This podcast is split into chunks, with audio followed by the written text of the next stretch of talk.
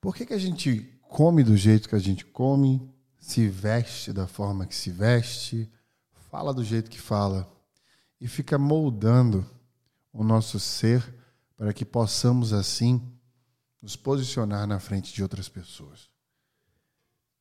Esta modelagem acontece porque a gente quer ou porque a gente precisa? No No Brain Alguém Cast de hoje, nós vamos desconstruir o porquê que ligamos tanto para o que todo mundo ao nosso redor pensa e diz sobre nós.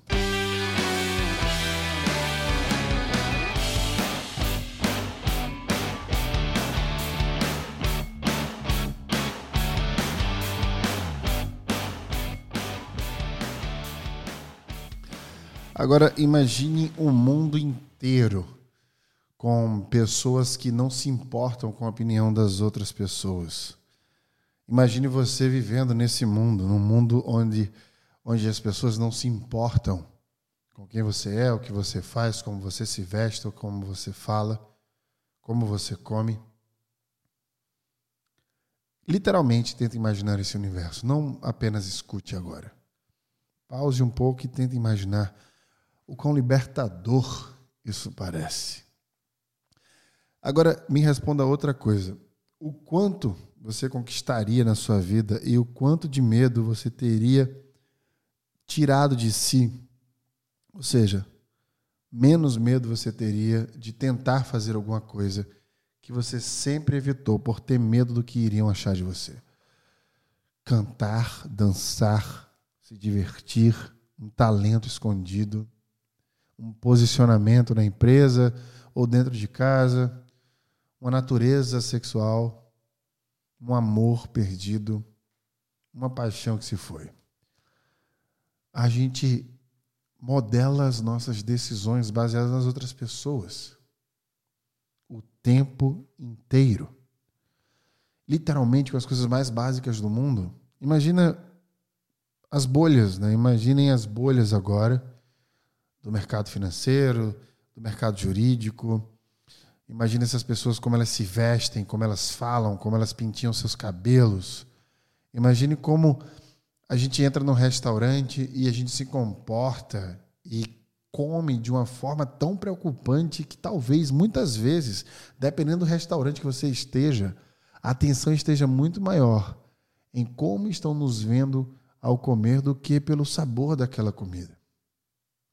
Eu já presenciei diversas vezes amigos entrando em restaurantes eh, de três estrelas Michelin e se comportando de uma forma totalmente diferente do seu dia a dia. Como se aquilo fosse parte de do roteiro gastronômico, né? Se comportar daquele jeito. A verdade é que a gente tem três versões de nós mesmos. A versão que a gente acha que nós somos, que essa é a principal, né? Porque a gente sai inflando ela para todo mundo e para a gente mesmo.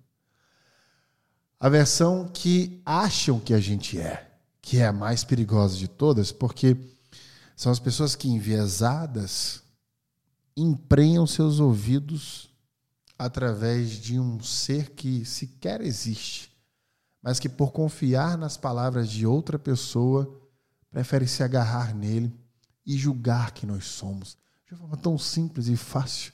E se fosse tão fácil, então fala para mim quem eu sou já, porque tá difícil saber quem eu sou, né?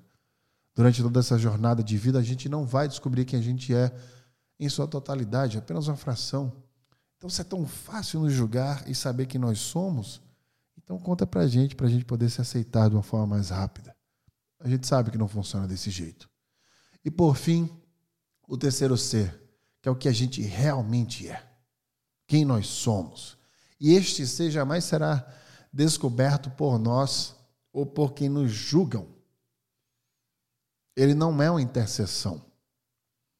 Ele é uma busca. E essa busca não tem fim. Porque eu já gravei outrora aqui que existem inclusive sugestões científicas de que quanto mais seguro de que nós somos, nós somos, menos nos conhecemos, porque a sugestão científica de que a gente se apega a uma fração de nós e esquece todo o resto e cria uma bolha sobre aquilo e multiplica aquele comportamento, criando uma percepção inexistente sobre quem realmente somos. Então, é um tema extremamente complexo. E isso gera o que nós chamamos de dissonância cognitiva, que eu também já expliquei aqui várias vezes, mas que, para todos os fins, é quando o nosso pensamento difere, na verdade, a nossa ação difere do nosso pensamento. Quando existe uma falta de coerência entre o nosso julgamento através do pensamento e a ação que tomamos depois que pensamos. Existe essa discrepância do pensamento à ação. E essa dissonância cognitiva é presente em absolutamente todas as decisões que tomamos o tempo inteiro. E são milhares durante um dia. Imagine sobre quem somos quando a gente julga um comportamento nosso e cria consciência sobre o ser que somos. É bem sabido, que eu já falei aqui algumas vezes também, de que a consciência se dá quando pensamos sobre os nossos pensamentos. Think about your thoughts. É parar e pensar: por que penso isso? Por que ajo dessa forma? Por que estou sentindo isso? Isso traz uma consciência muito poderosa para você ter uma percepção sobre quem você é através do que você sente. Isso é de extrema importância você parar e se exercitar o tempo inteiro em relação a isso, assim como ir para a academia, correr, fazer um esporte. É preciso todos os dias você investir seu tempo diário para se perguntar como eu estou me sentindo e por que, que eu estou me sentindo assim. Principalmente se acontecer alguma coisa diferente, impactante no seu dia, você parar e perguntar por que eu reagi dessa forma, por que eu estou sentindo isso. Isso faz com que você conheça cada vez mais frações de si. Mas essa, essa contextualização toda é para a gente chegar num ponto importantíssimo. Nós nos importamos tanto com a opinião dos outros que o maior medo da humanidade não é morrer, não é deixar de existir, é falar em público. Justamente pelo medo da exposição. Ou seja, o medo da exposição é superior ao da não existência. A maioria de nós temos mais medo de se expor do que de morrer.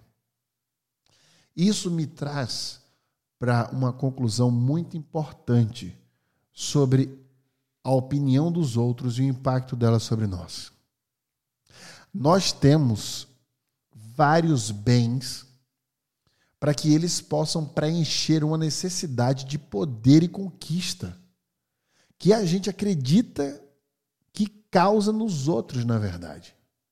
Ou seja, toda essa necessidade que nós temos pela opinião do outro e o impacto que existe na opinião do outro sobre nós e sobre nossa vida faz com que nós tenhamos estímulos para adquirir bens, para que estes bens preencham essa necessidade de uma falsa sensação de poder e conquista que a gente exerce só na nossa cabeça, nos outros. Ou seja, os nossos carros, as nossas casas, os nossos bens, nossos aparelhos telefônicos, a forma que a gente se veste. E a gente sempre fala que é para se sentir bem, para ter bem-estar, mas este bem-estar está diretamente conectado, na maioria das vezes, a esta necessidade de uma falsa percepção de poder e conquista que a gente quer influenciar na visão das outras pessoas. Portanto, é válido pensar que aquele que vive de imagem vive numa projeção da expectativa que ele tem sobre o que o outro acha e espera dele. Ou seja, vive em um mundo que só existe na cabeça de quem o cria.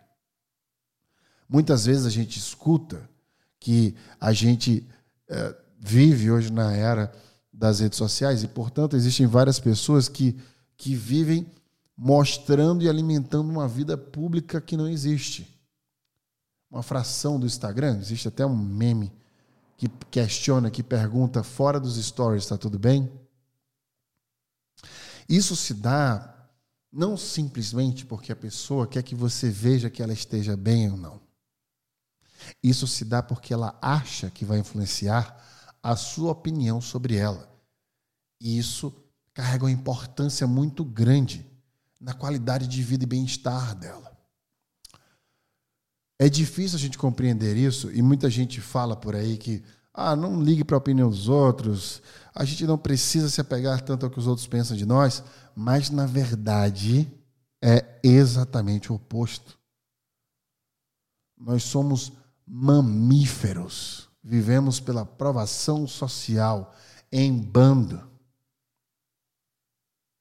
Nós nos importamos muito com os outros, porque a nossa felicidade depende da qualidade de nossos relacionamentos. Se a gente quebrar a felicidade, já gravei aqui sobre o que é, nós temos neurotransmissores de prazer que juntos nos trazem essa sensação de felicidade, como a dopamina, a serotonina, a oxitocina, por exemplo, a endorfina. E dentro desses neurotransmissores existe uma base muito grande, principalmente da serotonina, por exemplo, do compartilhamento, das relações. Veja que interessante, o estudo descobriu que cada pessoa, dentro dos 10% mais felizes dos participantes, tinha pelo menos um relacionamento íntimo. Portanto, a sugestão é: se você quiser pertencer a esses 10% mais felizes, ótimos relacionamentos não são um luxo, mas uma necessidade. Veja, de uma pesquisa, os 10% mais felizes eram mais felizes porque tinham relações íntimas.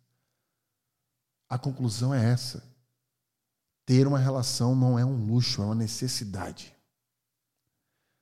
Da mesma forma, tem um outro estudo que descobriu que duas principais das 25 atividades que fazemos rotineiramente, como comer, dirigir, socializar e trabalhar, envolve diretamente outras pessoas. Nós queremos estar nos bons julgamentos das outras pessoas, para que a gente possa desenvolver e nutrir nosso relacionamento com eles, para que seja saudável. Nossa preocupação com o que os outros pensam de nós origina-se do medo. Olha que interessante. Nós temos esse medo de que possamos ficar sem amigos ou sem intimidade. Esse medo, em alguns casos, pode ser extremamente útil. Eu gravei aqui sobre isso antes. Eu gravei sobre a utilidade desse medo justamente quando eu falei sobre o constrangimento e a vergonha, como elas podem nos motivar a nos comportar de maneira mais atenciosa ou apropriada, porque elas aumentam as chances das outras pessoas gostarem de nós. Quando a gente tem senso de convívio e respeita o convívio com outras pessoas. O sentido da vida, de acordo com o naturalismo, né? principalmente com as teorias de Charles Darwin, sempre falo isso, é sobreviver e reproduzir. E a sensação de pertencimento, aqui está a grande chave de todo esse episódio. É uma necessidade básica para a nossa sobrevivência. Portanto, pensar no que os outros pensam sobre nós, na verdade, é pensar em nós mesmos. É um estímulo de proteção. A diferença é que este estímulo não pode domar nossas ações. Ele deve apenas ponderá-las. Porque muitas vezes a gente deixa com que esse estímulo sobreponha todas as nossas decisões. E a gente acaba tomando decisão ao favor do outro. Isso faz com que a gente perca completamente força cognitiva. Porque eu já falei várias vezes que o poder cognitivo se concentra no córtex pré-frontal. E quanto menos somos quem nós somos, ou seja, quanto menos autenticidade, menor atividade no córtex pré-frontal, portanto, menor inteligência.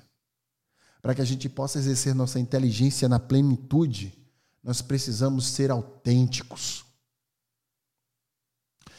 Eu acredito que o que pode estar entre você e o seu sonho pode ser esse looping infinito que você vive com medo de sair por temer o que as pessoas acharão de você. Só que na maior parte do tempo, eles sequer notarão sua existência, porque eles estão super ocupados pensando sobre exatamente o que eles acham que estão achando deles. No final, para a gente se sentir bem, o segredo não é aceitar a opinião dos outros sobre nós, ou mesmo que precisamos conviver com isto. O segredo de verdade é viver ao lado de pessoas cuja opinião é importante por ser pessoas que são mais importantes para nós do que a sua própria opinião.